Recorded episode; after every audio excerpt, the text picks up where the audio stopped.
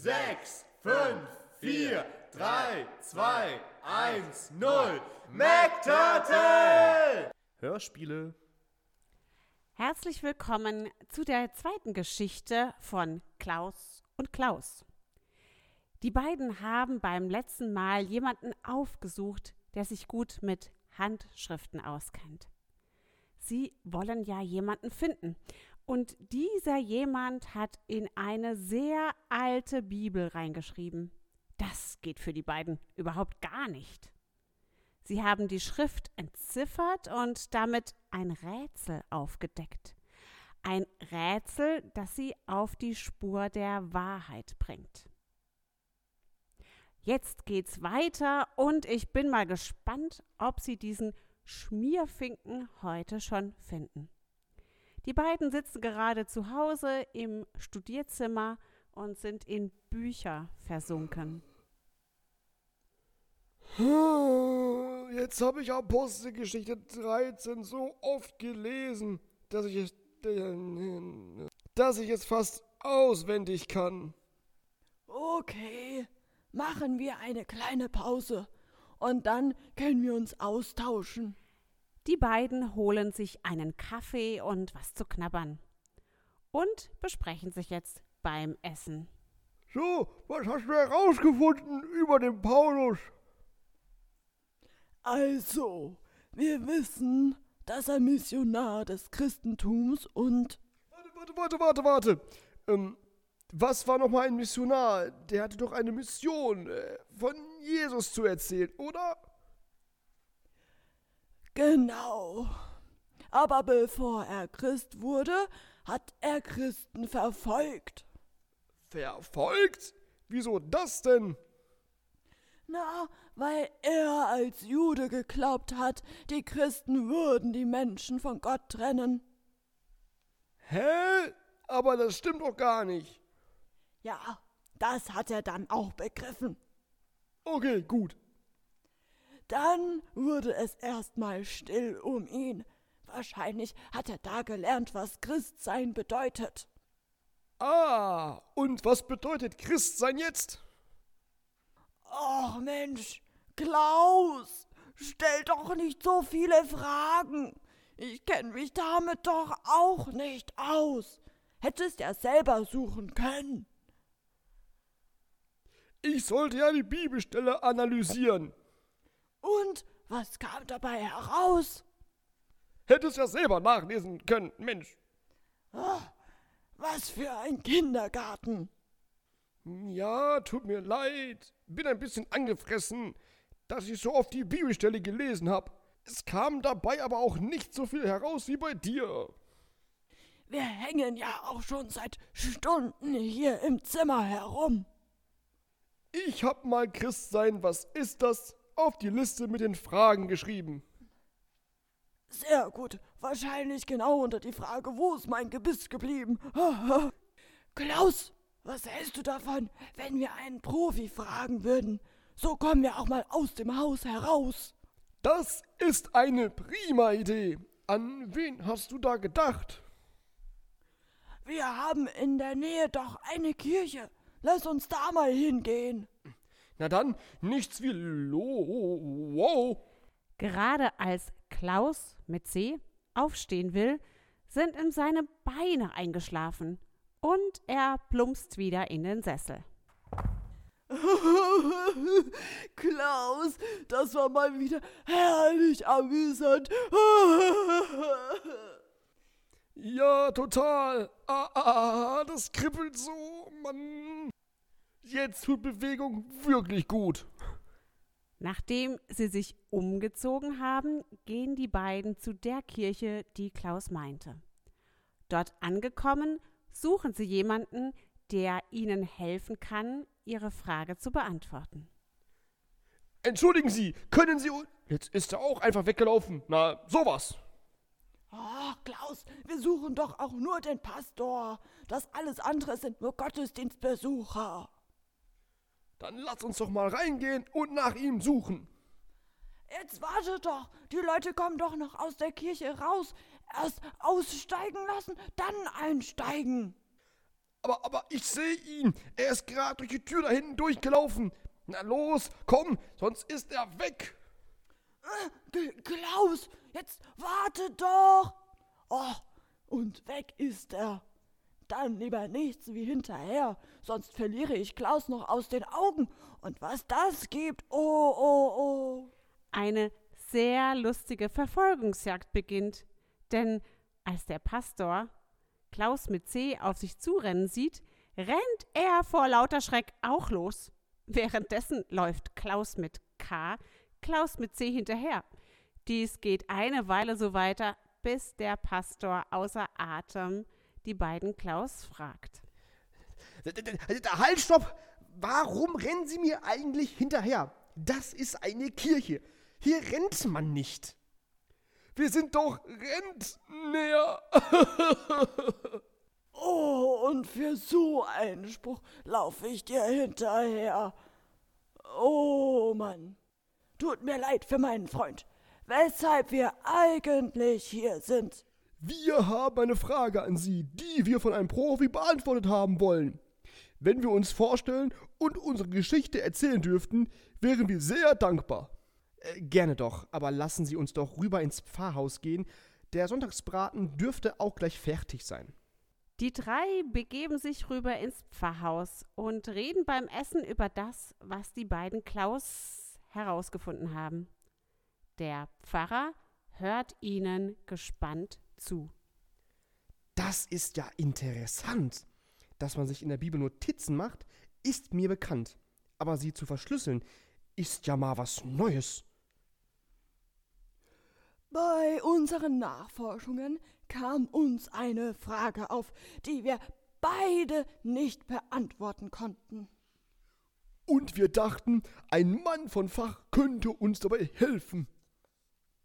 Äh, dann, dann, äh, na dann lassen Sie mal hören. Also, die Frage war, Christsein, was ist das? Das ist einfach. Christsein ist unterwegs sein mit dem großen Bruder an seiner Seite. Großer Bruder? Hm, Verstehe ich nicht. Äh, ja, Jesus möchte unser großer Bruder sein. Er möchte, dass wir unser Leben leben, aber mit ihm. Na, hören Sie mal, das erklärt aber immer noch nicht, was Christsein ist. Doch, natürlich. Und zwar immer mit Jesus unterwegs sein. Also bedeutet Christsein in Jesus bleiben, hören, was er sagt und mit ihm leben? Genau, besser hätte ich das auch nicht sagen können. Moment mal, Klaus, du hast das verstanden? Äh, du nicht? Nee, hätte ich sonst gefragt? Äh, nee. Äh, also, äh, Jesus will ein Leben mit ihnen führen. Er will für sie da sein und ihnen helfen und sie versorgen. Als Christ sagen wir, dass Jesus das darf.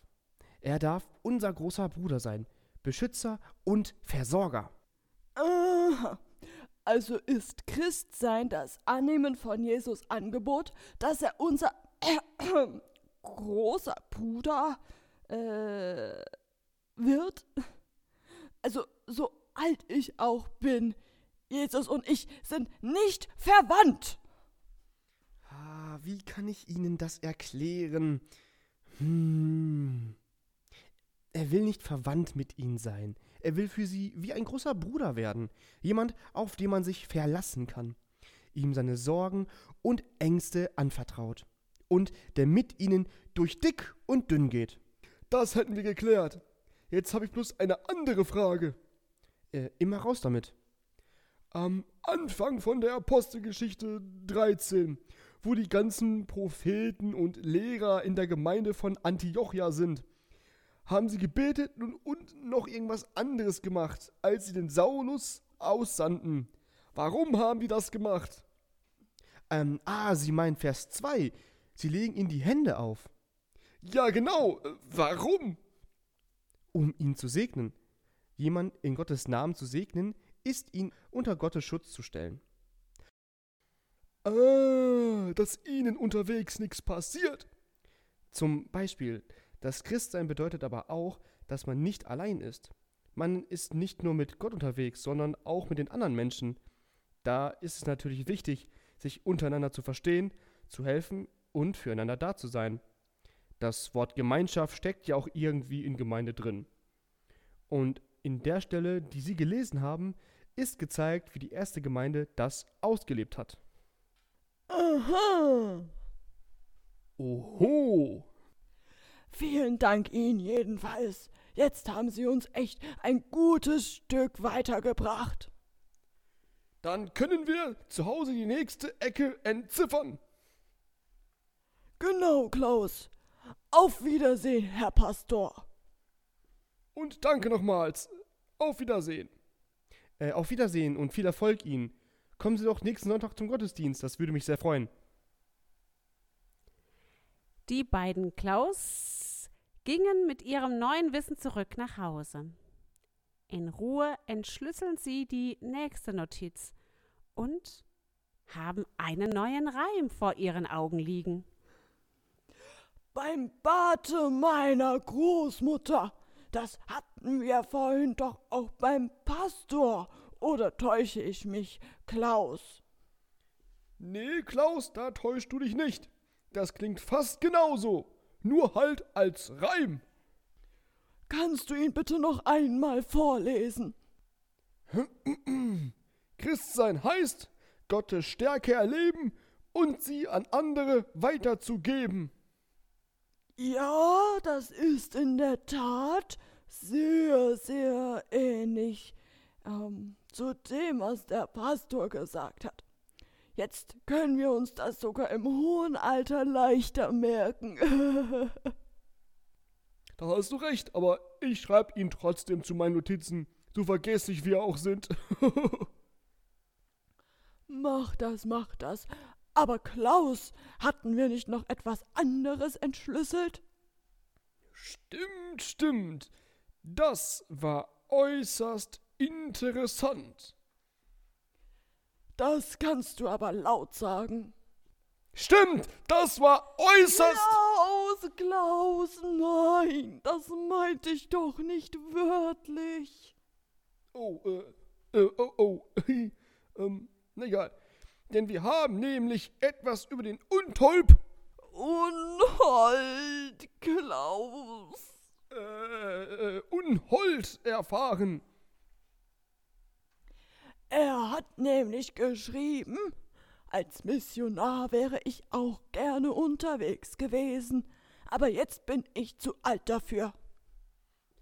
Das heißt, dass der Täter ein älterer Herr oder die Täterin eine ältere Dame ist. Fortsetzung folgt. Das wird ja noch richtig spannend. Jetzt haben die beiden eine neue Spur zu dem, der in die Bibel geschrieben hat.